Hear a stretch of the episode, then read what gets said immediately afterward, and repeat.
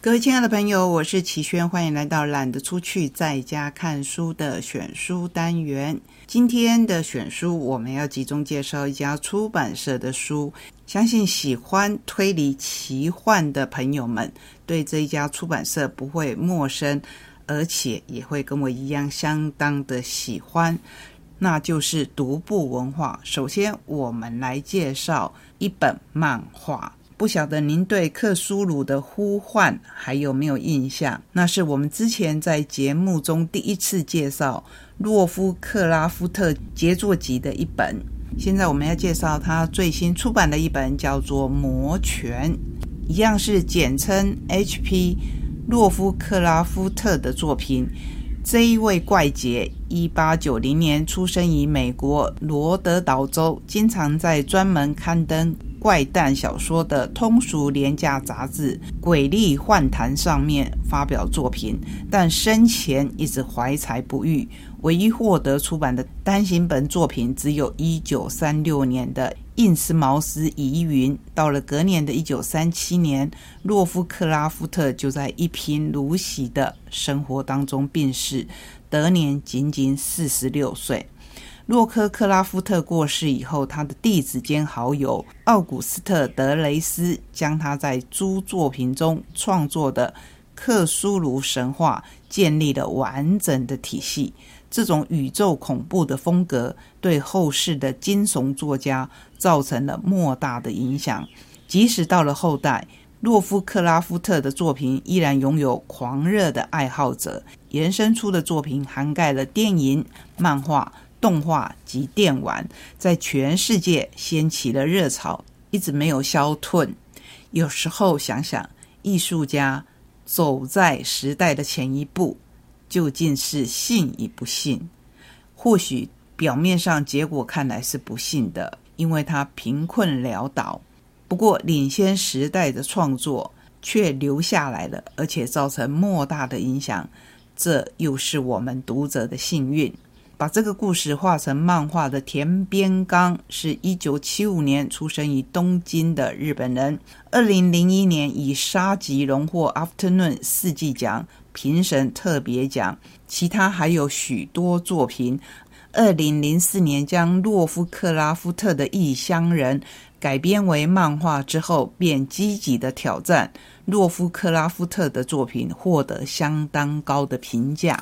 我没有看过洛夫克拉夫特的原著小说，但是田边刚的漫画真的是充满着魄力。本书收集了三个故事：神殿、魔拳跟无名之城。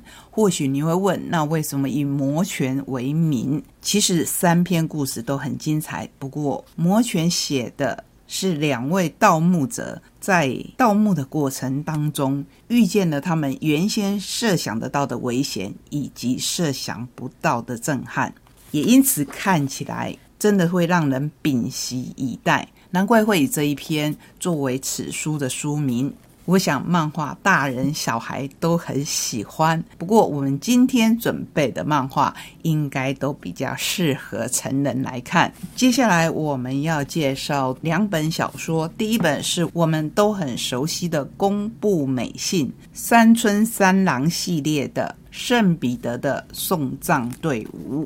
世界上最美丽的绝非真相，而是没有终点的谎言。只不过，那往往是生命无法承受的重量。这是这一本很厚的书的宗旨。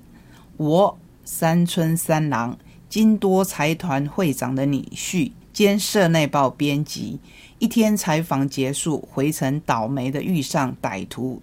劫持公车，一名老人以手枪控制所有的乘客。奇怪的是，老人先让司机和虚弱的婆婆离开报警，接着随口闲聊，商量要给我们多少补偿金。不料，警方攻坚的瞬间，老人竟毫不迟疑的自尽。短短三小时的历险，尽管谜团重重。并未引起社会关注。然而，生活回归常轨以后，我们却分别收到宅急便送来的大笔现金。人子同伴惊慌失措，不知道该不该收下，于是我提议进行调查，若在期限内没有结果，大伙儿就自由使用。可是事态的发展远远超乎想象。随着调查的深入，我越发觉得老人的真意难以捉摸，同时也发现我的人生竟然不知不觉来到了转泪点。熟悉公布美信的读者们，不用我多介绍，你知道这一位日本的国民作家，他的作品有多么的好看，以及多么的多样化，也因此他有很多的系列。这一系列刚开始的时候，或许没有让我们太惊艳。不过，随着他一本又一本以山村三郎为主角的作品出现，慢慢的，我们看到了这个人物的成长以及他的改变。在这边，我们就在不暴雷的情况下。跟您分享这一本书的大概及精彩内容，在公布美信众多小说中是独特的一脉。小说家与社会写实与推理小说拿捏中取得一个微妙的平衡，而且告诉我们，现实世界恐怕比任何的小说、任何的戏剧都还要来的恐怖。在我们刚才介绍这个故事的大钥匙，想必已经引起你的好奇。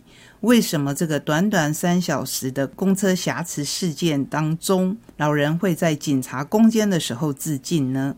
而且这些人质后来真的都还收到了钱，这些钱到底是从哪哪里来的呢？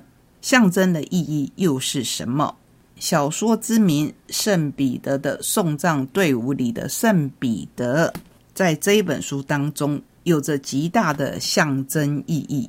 他的妻子蔡穗子说：“熟悉圣经故事的人都知道，圣彼得是耶稣最忠实的弟子。耶稣被送往大祭司处，圣彼得遥遥跟着。无论他人如何指证说你和耶稣是一伙的，彼得总是否认。这也是耶稣曾经预言说，在天亮之前你会否定我三次的由来。”在过往的解释当中，有人以为圣彼得的否认不是怯懦，反而是一种勇敢的表现。试问，耶稣被捉拿送往审问，圣彼得竟然敢跟随他进入反对派的大本营，不正显示出他的勇敢吗？纵然他身份败露，多次被指认，却没有打算离开，就是跟定耶稣，那需要多大的勇气？这恰恰是小说中。山村三郎的妻子蔡穗子的诠释，其他门徒都逃走了，唯独彼得留在耶稣身边，不是吗？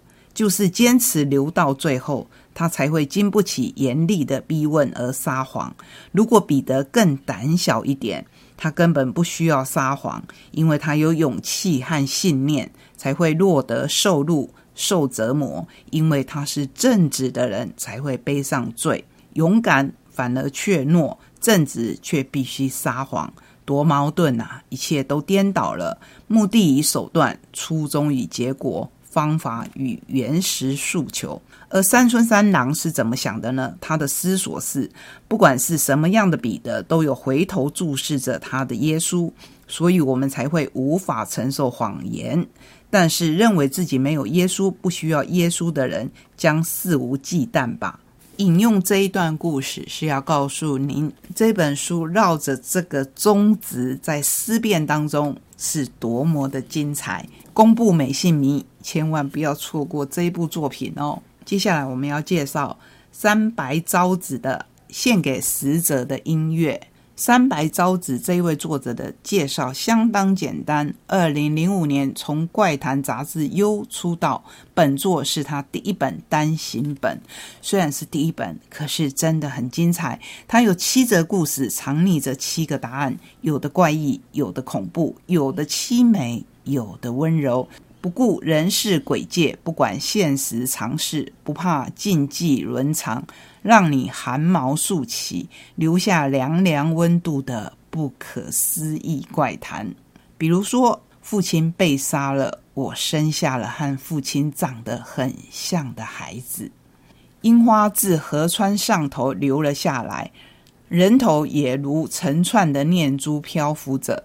我们仰赖死者遗物度日，未来会遭遇何种天罚？哪座工厂排出的废水能让有生命的事物化为金子？如果想得到最价值连城的金块，该用什么献祭？荒郊野外的黑暗井底住着我心爱的白衣女子，井底空无一物，她却总能端出美食。为什么？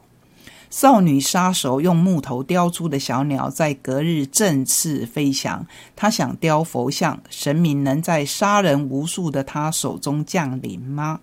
一只受到父亲疼爱的神秘黑鸟，会心电感应。强盗杀了父亲，深爱世主的他该如何是好？以及最后一则，母亲一生追寻来自另一个世界的音乐，死者才听得见的声音是什么样子？这一篇也就是被选为书名的《献给死者的音乐》。我个人非常的喜欢这一篇。至于你喜欢哪一篇呢？我希望看过故事以后，你可以跟我们分享。等一下，我们要继续介绍独步的书。先介绍一套贵字右界的《来自新世界》，上下两集，看起来很厚，可是读起来真的是会让你欲罢不能。捷克作曲家安东尼·德弗扎克于一八九三年写出第九号交响曲《来自新世界》，其中第二乐章在日本被改编为《归途》《日落》《远山边》等歌曲，广为人知。想必不少人一听这一首歌，就会不自觉地想起本书开头也是如此描述：将近黄昏时分。扩音器都会传出相同的曲调，那是名叫《归途》的古老交响乐一部分。作曲家有个怪名字叫德弗扎克。我们在学校学到了这样的歌词：在原野上嬉戏的孩子，一听到《归途》就会携手踏上归途。我每次想起这首歌，脑中就会反射性的浮现黄昏景色，夕阳下的街道，在沙地上画出细长黑影的。松树林以及数十亩的水田，如明镜般映出昏暗的天空，还有空中成群的红蜻蜓。但最令我印象深刻的，仍然是从山丘上一览无遗的夕阳。这一段会唤起人们的回忆，历历在目。可是，重点来了哦，这并非昭和四十年代的光景。而是距离现在千年后的神七六十六亭，由立根川流域的七个乡组成，大概位于目前滋城县的神七市一带。故事主角我是个女性，名叫渡边早纪，出生于七乡之一的水车乡。故事是由三十四岁的他写下自传，从我的儿童时代揭开序幕。乍看之下是篇怀旧风情的少时小说，但一点一滴的呈现出未来社会的怪诞。这就是这一本奇幻小说的魅力所在。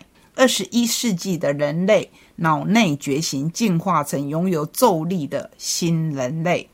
历经文明灭绝又重建的千年流转，和谐无垢的新世界逐渐成型。但看似万能的人类，其实潜藏着致命的弱点。